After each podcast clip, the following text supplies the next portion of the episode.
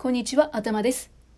長崎県の観光場所っていうと、市内にあるメガネ橋、オーラ天主堂、そしてグラバー庭園、あとはね、ハウステンボスなんかが思い当たると思うんですけれども、私が、え、そんなとこあるんだって昨日知った場所があったんですよね。それが、長崎孔子廟なんですよ。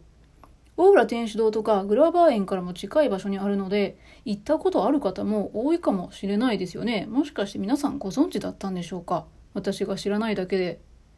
孔子は中国の春秋時代の思想家で、儒教の入門書って言われる論語なんかで知られる人ですね。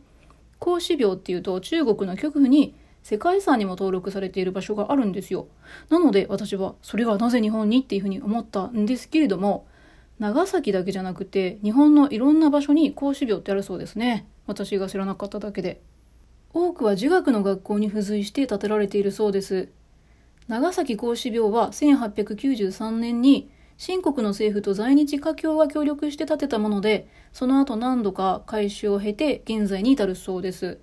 中国の極府にある総本山並みの日本で唯一の本格的中華様式の中国様式の霊廟なんだそうです。それほど大きな施設ではなさそうなんですけれども、立派な建物ですね。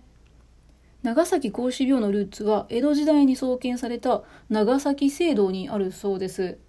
向井玄書っていう江戸時代前期のお医者さん、そして儒学者が長崎高前町に長崎聖堂孔子廟っていうのを創建したのが1647年のことだったそうです。ただ、聖堂関係の所役所は1871年に廃止されて、その後県に寄贈されているそうです。現在の場所に移転されたのが1892年で、その翌年に長崎孔子廟が竣工したということですね。そして1967年に現在の姿になったそうです。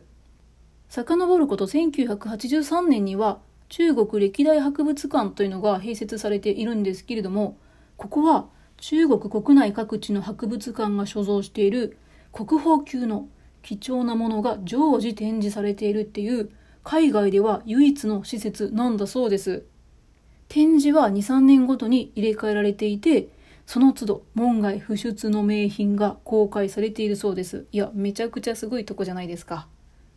季節のイベントとかお祭りなんかもあるようで、中国の伝統っぽいね、行事を見る機会にもなりそうなんですよね。中国に行くほどではないけど、中国の文化に触れてみたいなっていう時に訪れるのも良さそうですよね。長崎には中華街もありますよね。